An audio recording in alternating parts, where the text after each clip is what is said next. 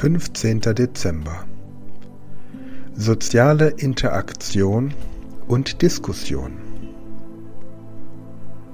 Soziale Interaktion und Diskussion können das Erinnern auf verschiedene Weisen fördern. Durch eine Diskussion mit anderen Menschen hast du die Möglichkeit, dein Wissen zu erklären und zu elaborieren. Wenn du Informationen in deinen eigenen Worten ausdrückst und anderen Menschen erklärst, machst du diese Informationen besser verständlich und verankerst sie tiefer in deinem Gedächtnis. Beim Austausch von Informationen ist aktives Zuhören von entscheidender Bedeutung. Wenn du dem zuhörst, was andere sagen, musst du deine Aufmerksamkeit und Konzentration einsetzen, um die Informationen zu verarbeiten und zu verstehen. Dies führt zu einem tieferen Verständnis und erleichtert das Erinnern. In einer sozialen Interaktion und Diskussion können andere Personen Feedback geben und mögliche Fehler oder Missverständnisse aufzeigen. Dadurch hast du die Möglichkeit, deine Kenntnisse zu überprüfen und Unklarheiten auszuräumen. Das korrigierte Wissen wird dann gestärkt im Gedächtnis abgespeichert. Durch den Austausch mit anderen Personen erhältst du verschiedene Perspektiven und Sichtweisen zu einem Thema. Dies kann helfen, Informationen in einem breiteren Kontext einzubetten und einen umfassenden Überblick zu bekommen. Die Verknüpfung verschiedener Perspektiven kann auch zur Bildung stärkerer Gedächtnisspuren führen und das Abrufen der Informationen erleichtern.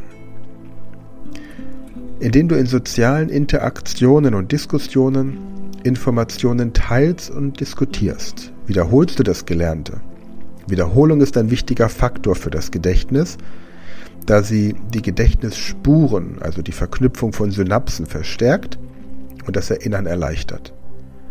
Durch das gemeinsame Wiederholen von Informationen in einer Gruppe kannst du dein Gedächtnis weiter festigen. Diese sind nur einige Wege, wie soziale Interaktion und Diskussion das Erinnern fördern können. Die Interaktion mit anderen Menschen bietet die Möglichkeit, Wissen zu erklären zu diskutieren, Feedback zu erhalten und unterschiedliche Perspektiven zu erfahren.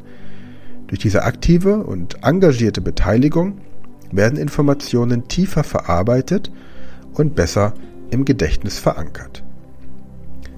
Anmerkung von mir an dieser Stelle. Auch dieser Podcast zum Beispiel hat die Aufgabe, das Wissen, das ich in meinen Büchern publiziert habe, auch nochmal bei mir weiter zu verankern, weil ich diese kurzen Podcast-Folgen, die nur wenige Minuten dauern, natürlich dann auch jeden Tag selbst anhöre und so umhin komme, die Bücher nochmal komplett zu lesen. Ich lese die Bücher regelmäßig und gleichzeitig höre ich mir die Podcasts an. Auch der Speed Learning Podcast, die Speed Learning Show, in dem ich erkläre, wie man Fremdsprachen besser lernt oder sich Wissen ansonsten besser merken kann, ist eigentlich ursprünglich entstanden, um die Informationen, die ich so für mich festgestellt und erarbeitet habe, nicht mehr zu vergessen, sondern irgendwo zu archivieren und regelmäßig wiederholen zu können.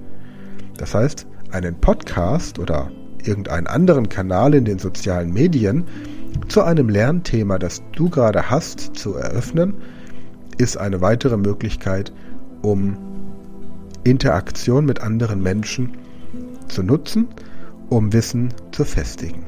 Doch das nur am Rande.